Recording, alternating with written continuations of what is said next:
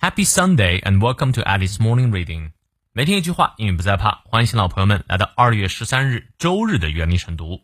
今天这句话来自于 Shonda Rhimes，山达莱姆斯，他是位美国编剧、导演和电视制作人。知名作品包括医疗剧《实习医生》（Grace Anatomy） 和私人诊所《Private Practice》。他也在二零零七年呢入选时代的百大具有最影响力的人物之一。他说：“If you are feeling helpless。” help someone else. If you're feeling alone, don't ignore another person's loneliness. If you're afraid, be brave for someone else. Things feel more doable if they are not about you. 如果你感到无助，帮助别人；如果你觉得孤单，不要忽视别人的孤独；如果你感到害怕，为别人表现勇敢。事情呢会觉得更可行，如果它不是只关于你。啊，是不是很美的一句话呢？我们来一起看一下。 If you are feeling helpless，如果你现在正感受到 feel 感到 helpless，指的是无助，help someone else 啊，帮助其他人吧。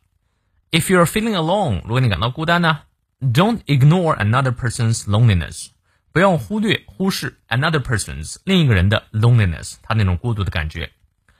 If you are afraid，如果你害怕，be brave for someone else 啊，为别人而勇敢吧。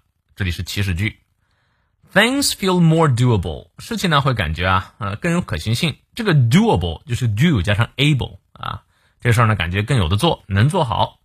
If they are not about you，如果这事情不是只关于你的话，呃反而能够做好。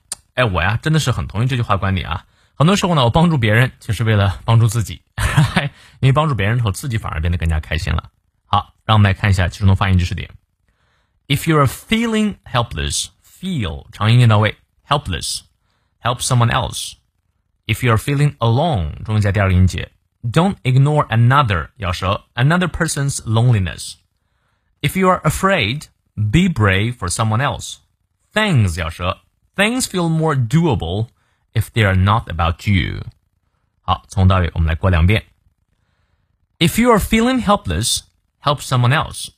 If you are feeling alone, don't ignore another person's loneliness. If you're afraid, be brave for someone else.